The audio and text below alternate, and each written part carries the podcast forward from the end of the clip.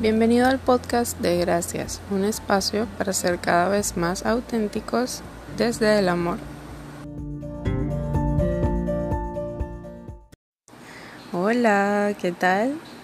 Hoy estamos en la segunda parte del episodio anterior y hoy quiero comentarte las expectativas versus la realidad en cuanto al nacimiento de mis hijos, todo lo que fue el parto y todo esto, ¿no?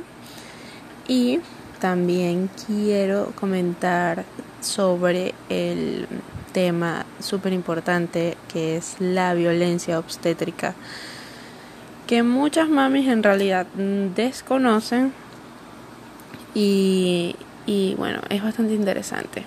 A ver, con Sebastián yo tuve una un embarazo bastante relajado, como lo expliqué en el, en el episodio anterior en el sentido de que no planifiqué como tal el, el nacimiento, pero ojo, yo sí tenía ciertas expectativas. Por ejemplo, a ver, yo, yo era muy joven, ¿verdad?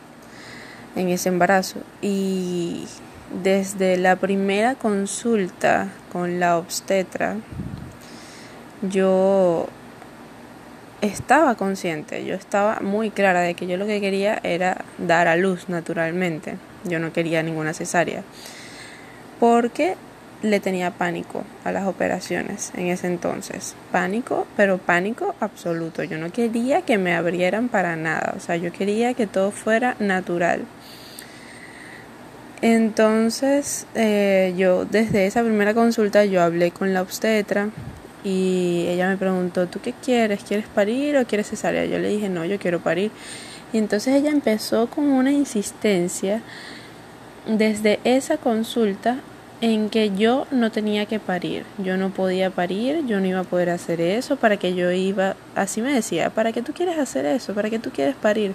Vas a estar sufriendo ahí, en cambio la cesárea es un dolor de un ratico y ya, eso sales en 15 minutos y ya estás lista. Entonces me decía, yo tengo todas, todos mis tres hijos fueron por cesárea. Y yo de verdad no me arrepiento, yo no hubiese parido ni loca, eso es demasiado doloroso y tal. Y yo, bueno, ok. Eh, le decía, ok, está bien, pero yo quiero parir, yo no quiero cesárea, no quiero cesárea. Y ella me seguía insistiendo. Todas las consultas fueron exactamente iguales. Y estoy hablando de más de siete consultas. Todas las consultas me hacía la misma pregunta. Y yo le seguía respondiendo lo mismo. Hasta que al final eh, Sebastián estuvo una noche que yo no lo sentía. Yo no lo, o sea, no lo sentí patear ni nada por el estilo.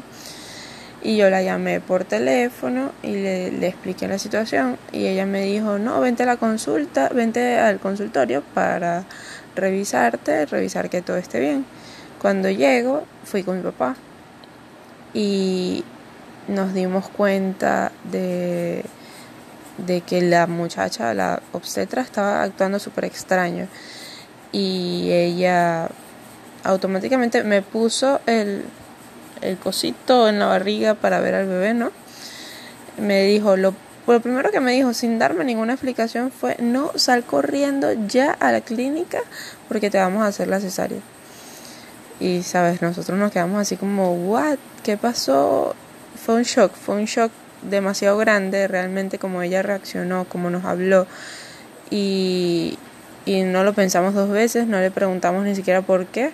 Solamente asumimos que era una cesárea, que era una, que era una cesárea de emergencia y que era absolutamente necesario porque ella actuó como si así lo fuese. Yo tenía 37 semanas más un día, ni siquiera había llegado a las 38 semanas, lo cual, eh, para los que no saben, eso es un bebé prematuro. Entonces, y es muy riesgoso. Después de la semana 38, mm, el riesgo disminuye bastante. Pero antes de esa semana, para el bebé es súper riesgoso. Entonces, nada, nosotros nos fuimos volando a la clínica y en menos de 40 minutos ya yo estaba en el quirófano. ¿Cómo fue la experiencia en el quirófano? Fue, en realidad fue bastante eh, normal. No diría que mal ni bien, porque obviamente es un quirófano, me están abriendo, ¿no? Pero, por ejemplo, la epidural no me dolió, que es la inyección en la espalda. Esa, esa inyección no me dolió eso. Eso de que las mamás, muchas mamás dicen que sufrieron con esa broma, les, les creo, pero no fue mi caso. Yo, ok, me hicieron la cesárea, me, no hubo contacto piel con piel con el bebé, me lo pusieron, le pude dar un besito en la frente y, y se lo llevaron enseguida. Y después me dejaron a mí en la sala, o sea, después de cerrarme y todo esto, me dejaron a mí en la sala de recuperación como dos horas sola, muriéndome del frío. Frío de quirófano, yo sola esa. No pasaba ni un solo enfermero por ahí. Ni una sola enfermera, ni un solo doctor. Nadie pasó por ahí, nunca jamás. Eso sí fue súper mal, súper chimbo, de verdad. Yo estaba desesperada, no sabía qué pasaba con mi bebé, no sabía qué pasaba conmigo, no sabía nada mi familia, no sabía nada. O sea, no sabía si Sebastián estaba bien. De verdad fue una pesadilla.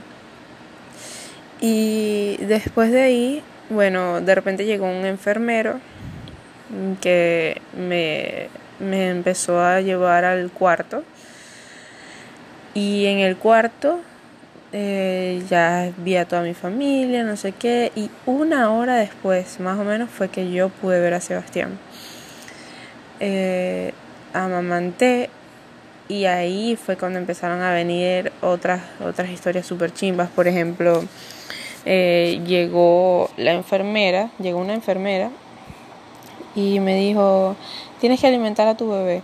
Y Sebastián estaba dormido, lo despertó para que comiera y me lo pegó al pecho prácticamente que obligado.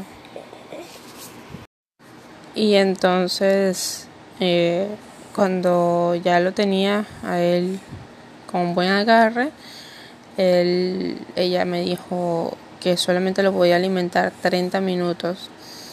Y fíjense la ignorancia de generaciones y generaciones y generaciones de mujeres que estábamos ahí, porque estaban un montón de amigas de mi mamá, estaba mi mamá, estaba yo, estaba mi hermana, estábamos todas y nadie dijo nada porque ninguna sabíamos, ninguna sabía lo que realmente debe ser en ese caso. Entonces me dijo la enfermera, no, te lo, te lo pones 30 minutos en una, los cuentas, que no se pase de ahí, y después te la pasas a la otra, te lo pasas a la otra, al otro seno. Y así hicimos, tal cual. Eh, ¿Qué sucedió con Sebastián? Él estuvimos toda la tarde muy bien. Él durmió muchísimo toda la tarde, muchísimo, muchísimo, muchísimo. Y después en la noche él no quiso volver a, o sea, no, no podía dormir porque se sentía muy mal, estaba muy enfermo. Empezó a vomitar una especie de, parecía como silicón duro, blanco, transparente. Y empezó a vomitar eso, vomitar, vomitar, vomitar. Y nosotros llamábamos al, a los enfermeros, a alguien, a través del botón de emergencia. Mi mamá salía del cuarto, buscaba y no había nadie. O sea, no había nadie, nadie respondía, nadie venía. Y ojo, estamos hablando de toda la noche en esa situación. Toda la noche, el bebé nunca dejó de llorar toda la noche en esa situación. Hasta las 6 de la mañana que llegó el neonatólogo y preguntó que qué pasaba, nosotros le explicamos y él fue que él fue el que armó el rollo ahí, pues regañó a todo el mundo que cómo era posible, que nadie nos había ido a atender en toda la noche, el bebé estaba corriendo un peligro, tal tal tal X. Y bueno, se llevaron al bebé, se llevaron a Sebastián para emergencias y ahí estuvo, ahí él se tuvo que quedar cuatro días. Yo me, me dieron de alta ese mismo día y me dejaban ir a verlo nada más una vez al día durante esos cuatro para alimentarlo. Y yo iba o sea, efectivamente, en esos cuatro días fui una vez al día, alrededor de antes del mediodía, a alimentarlo y ya tenía que irme. Él nació, pesó 3 kilos y medio y midió 51 centímetros.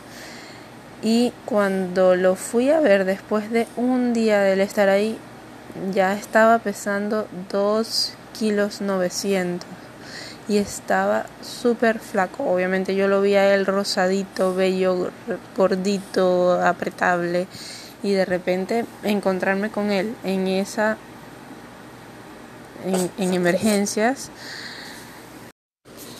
con el montón de cables entrando y saliendo de su cuerpecito y tan débil porque realmente se veía muy débil y al mismo tiempo demasiado fuerte aguantando todo lo que estaba pasando.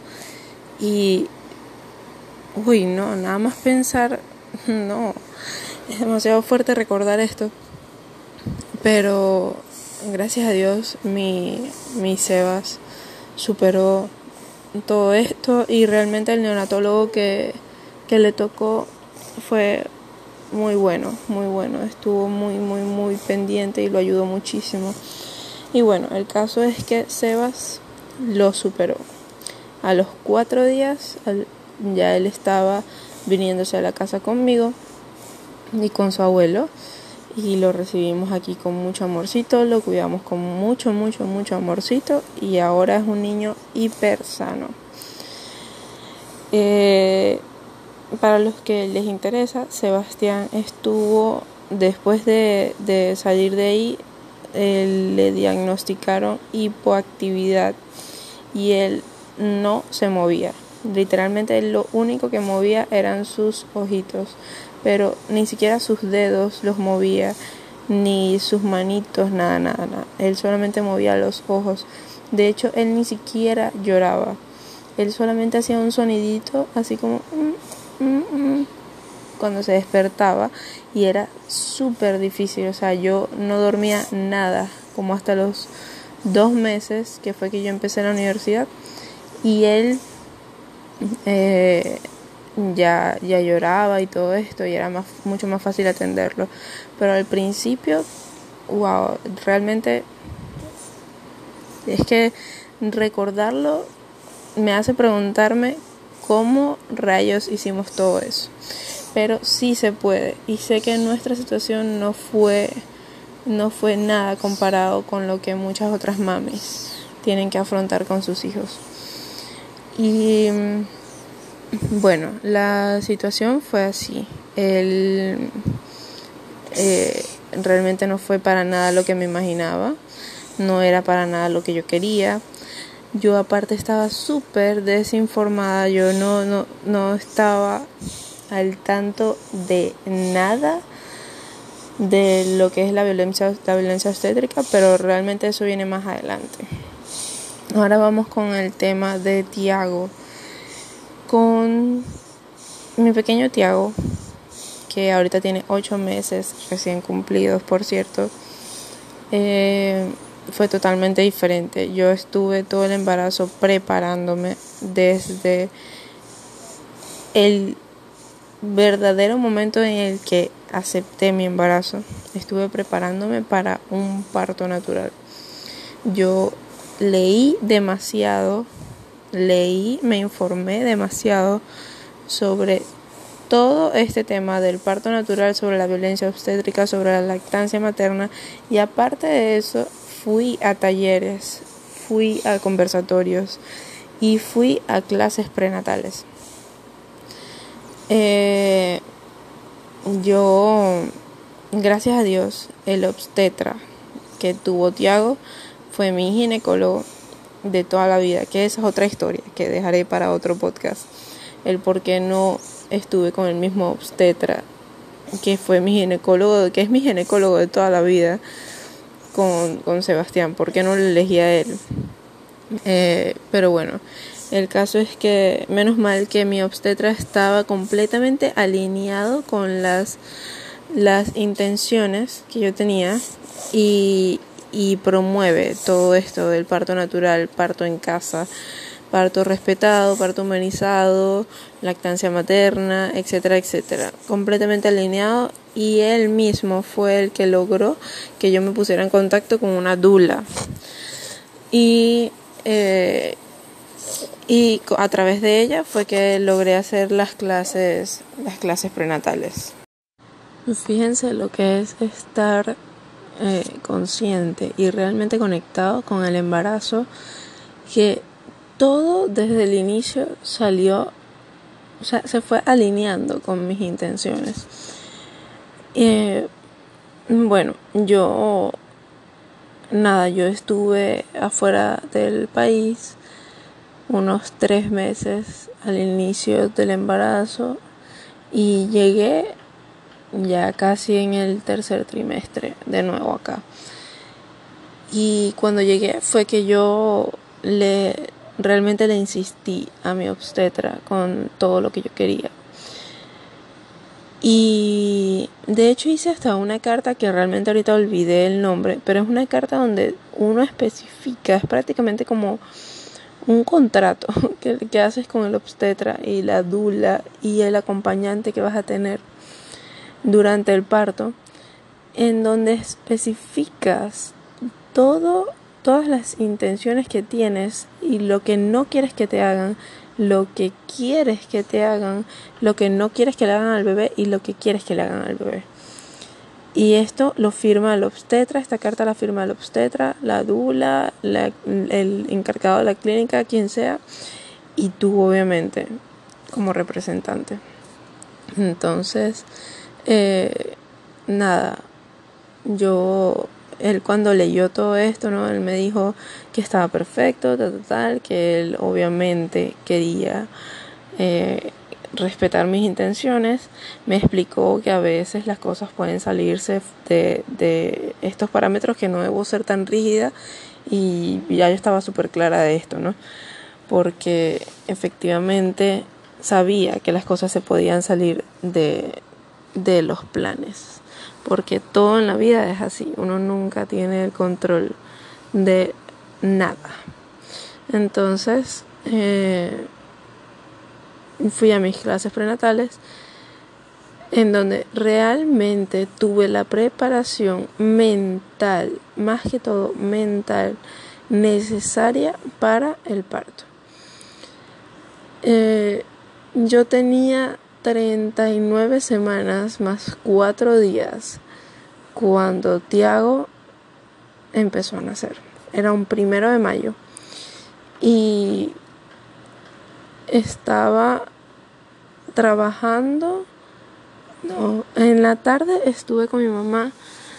Yo, para darles un poquito de contexto, para que entiendan, yo estuve todo, todo ese tercer trimestre plantando en la casa como loca. A mí siempre me han gustado mucho las plantas y, y, y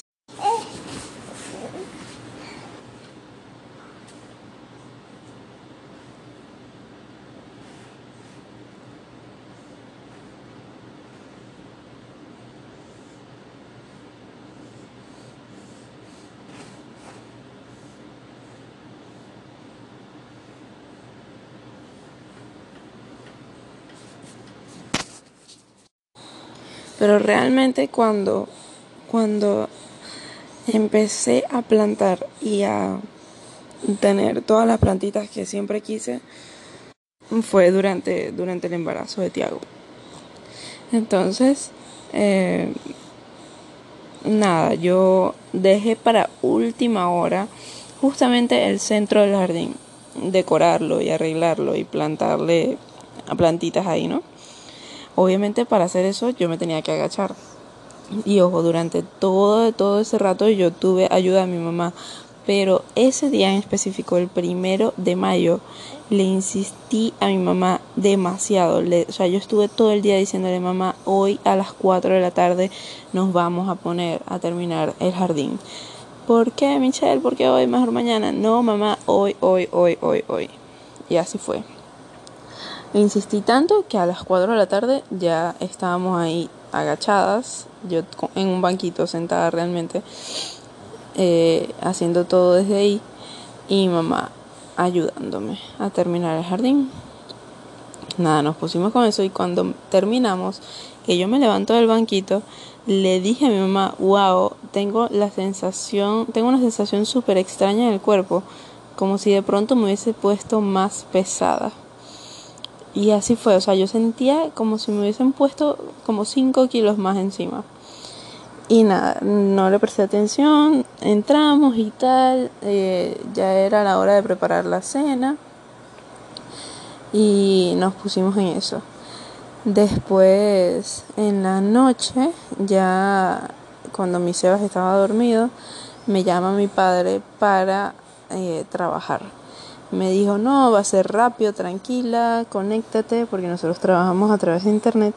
Conéctate y, y eh, eso va a ser rápido. Y yo, bueno, está bien. Rápido y tal, porque tengo sueño. Nada, eran las 11 de la noche y a las 3 de la mañana fue que terminamos. Eh, lo curioso es que estos últimos días de este, especialmente el noveno mes yo no podía dormir nada. Era mega difícil dormir no podía respirar ninguna posición era cómoda etcétera etcétera. Y estaba extremadamente cansada. Y obviamente el primero de mayo estaba muchísimo más cansada porque me había puesto con lo del jardín y aparte porque estaba con lo del trabajo. Ah, con mi papá. Hasta las 3 de la mañana.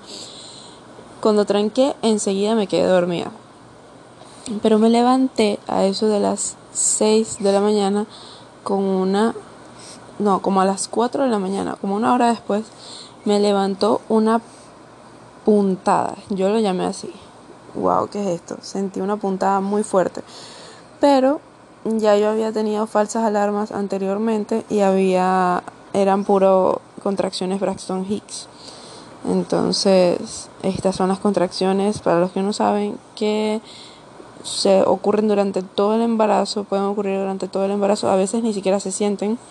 Yo las sentí todo el tiempo y van preparando el cuerpo para el embarazo, para el parto.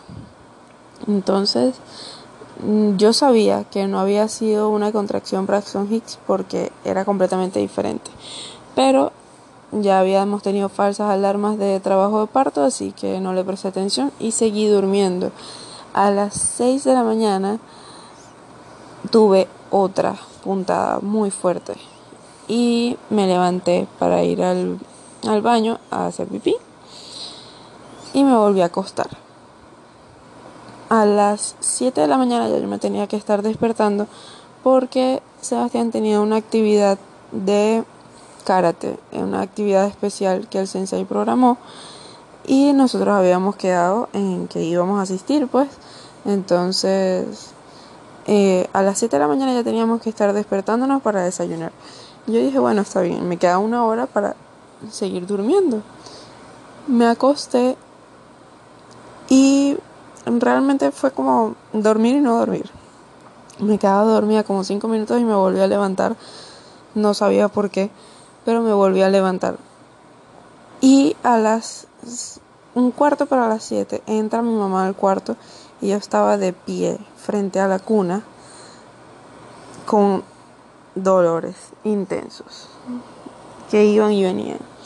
Cuando ella me vio la cara fue como, ok, ya sé que no vamos a ir.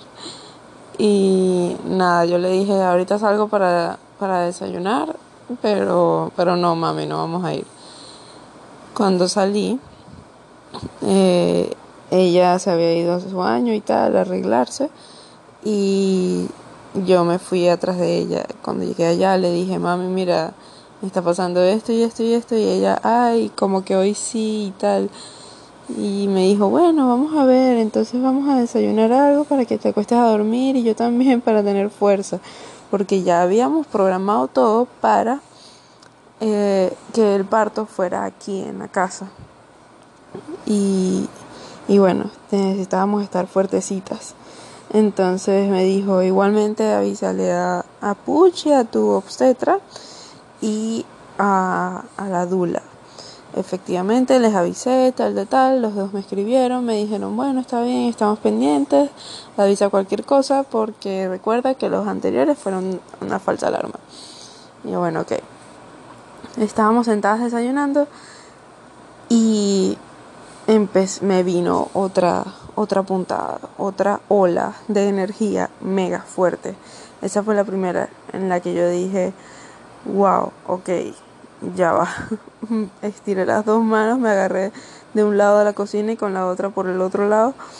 Y fue como, ok, esto sí está sucediendo hoy. Y le dije a mi mamá, no mami, esto no es una falsa alarma, hoy sí van a ser Tiago, hoy sí es el día.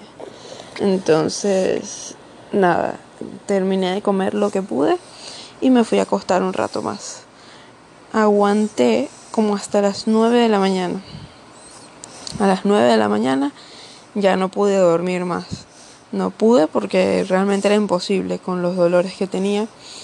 No podía dormir nada, ni un minuto. Entonces me levanté y cuando fui al baño otra vez a hacer pipí y me limpié, había botado el tapón mucoso con sangre, lo cual es completamente normal.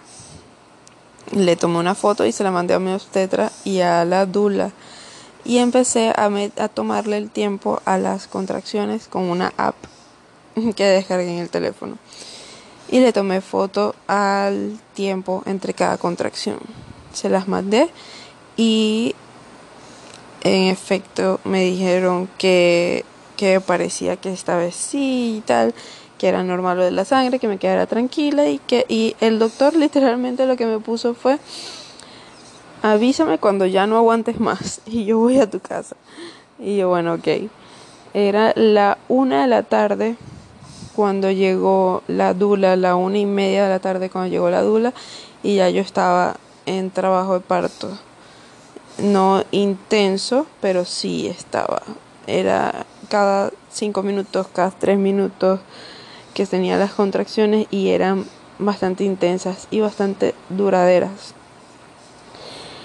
Eh, yo estaba sentada en una pelota de pilates, de esas gigantes, y estaba rebotando ahí suavecito, ¿no? Dando mini saltitos y eso me calmaba bastante. Yo literalmente me puse como un mamífero. Bueno, somos mamíferos, pero estaba parecía un, una mamá osa. Estaba en una esquina, sentada en la pelota, en una esquina súper oscura de la casa, sentada en la pelota, agarrada de un mueble, agachada y sintiendo las contracciones que iban y venían, sintiendo las contracciones. Y yo no me quería salir de esa esquina. Hasta que de repente ya eh, llegó el doctor y fue como, eh, ok, vamos a, a bañarte a ver si te calmas. Él se quedó afuera, yo entré a bañarme con mi hermana, mi hermana me lavó todo el cuerpo y me acariciaba la pancita y eh, realmente me relajó bastante, pero ya las contracciones ahí eran mucho más seguidas y bastante incómodas. Entonces, nada, la cosa es que, para resumir un poco toda la historia, eh, como a las 7 de la noche, yo me empecé a descompensar bastante y, y entré en pánico. Tuve un ataque de pánico muy grande lo cual hizo que se retrasara el trabajo de parto. Se detuvo todo. Yo no sentía contracciones, no sentía nada. Todo se detuvo y gracias al miedo. Porque para los que no saben, la oxitocina, la serotonina son especiales para un trabajo de parto. Hacen que todo sea muchísimo más fluido. Pero cuando sientes miedo, no estás produciendo oxitocina para nada y esto detiene, o sea, detiene todo, retrasa todo muchísimo más. En cambio, cuando tú estás relajado, fluyendo, todo es muchísimo más fácil. Estás produciendo oxitocina un montón y bueno, todo, todo se da muchísimo más bonito. Eh, tuve el ataque de pánico y el doctor me empecé a descompensar mucho, ya tenía muchas horas en esa situación y el doctor me dijo para ir a la maternidad, que gracias a Dios queda aquí a menos de una cuadra de mi casa. Fuimos a la maternidad, me pusieron una, una vía con hidratación y como a la media hora empezó otra vez el trabajo de parto.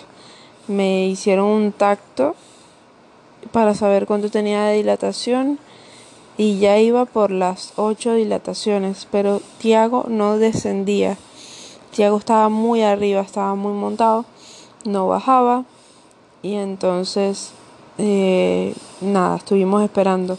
Cuando ya tuve nueve de dilatación, el doctor me dijo, no, vamos a quirófano porque yo te tengo que ayudar, tengo que ayudarte porque ya tienes demasiado tiempo y tal. Y yo, no, por favor, no, no, no, no. Bueno, yo todo esto lo decía en mi mente. Yo no, no quería ir a quirófano, le tenía pánico al quirófano por la experiencia anterior. Y nada, fuimos. Eh, él me puso, bueno, la anestesióloga me puso un poquito de anestesia, eh, lo cual hizo cero efecto. Y igualmente al rato, para quitar el, el poco efecto de la anestesia, me pusieron pitocin para que contrarrestara e iniciara el trabajo de parto ya la, la, la última fase, ¿no? Eh, efectivamente, apenas lo pusieron, eh, los dolores incrementaron absurdamente y, y Tiago nació con dos pujos, Mm, pujé dos veces y grité desgarradoramente dos veces. Eh, nació Tiaguito. Y nada, fue mágico. Realmente fuera de, de todo lo que pudo haber sucedido, que no quería que sucediera, fue una experiencia completamente mágica. Estuve con la dula todo el tiempo y, y mi doctor a pesar de que tuvo que hacer cosas que yo no quería que hiciera, también le agradezco completamente su, su asistencia. Eh, y es excelente, doctor, realmente.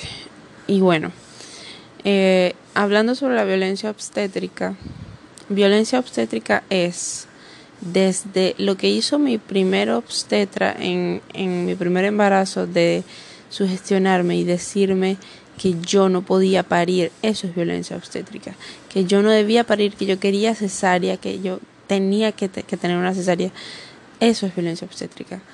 Que nazca el bebé, por ejemplo, y lo volteen y lo pongan de cabeza, eso es violencia obstétrica. Que le den una nalga al bebé, eso es violencia obstétrica. Que tú digas yo no quiero pitocin y te pongan el pitocin porque sí, eso es violencia obstétrica que te monten en un burro y no te permitan moverte durante todo el trabajo de parto y que no puedas parir como tú quieras, en la posición que tú quieras, porque para los que no saben, uno puede parir en parado, agachado, lo que sea. Eso es violencia obstétrica. Eh, que hagan maniobras para ayudarte en el embarazo, eso es en el parto, eso es violencia obstétrica. Hay muchísimos ejemplos sobre la violencia obstétrica y todas las mamis que me están escuchando deberían eh, investigar al respecto porque realmente es un tema bastante extenso y creo que debemos las mamás empoderarnos y, y leer muchísimo, estar al tanto de todo esto para, para poder hacer valer nuestros derechos y los de nuestro bebé. Por aquí alguien ya se despertó. Saluda, Tiago. Saluda, Tiaguito. Bueno, les cuento. Eh, espero que, que todo esto les haya servido, que sea información valiosa, que se interesen en leer sobre el tema y que todos los que me están escuchando y van a ser padres o madres eh, entiendan una cosa primordial en todo esto. Nada va a salir como lo planearon. Es imposible. Siempre va a salir algo diferente, siempre algo, incluso se va a sentir diferente. Eh, y aceptar esto va a hacer que puedan fluir con, con el nacimiento de sus hijos y se les haga más fácil a todos, a papá, a mamá y a bebé todo esto de nacer. Porque recuerden que son un trabajo en equipo. Eh, aquí está Tiaguito. Esto. Los quiero muchísimo.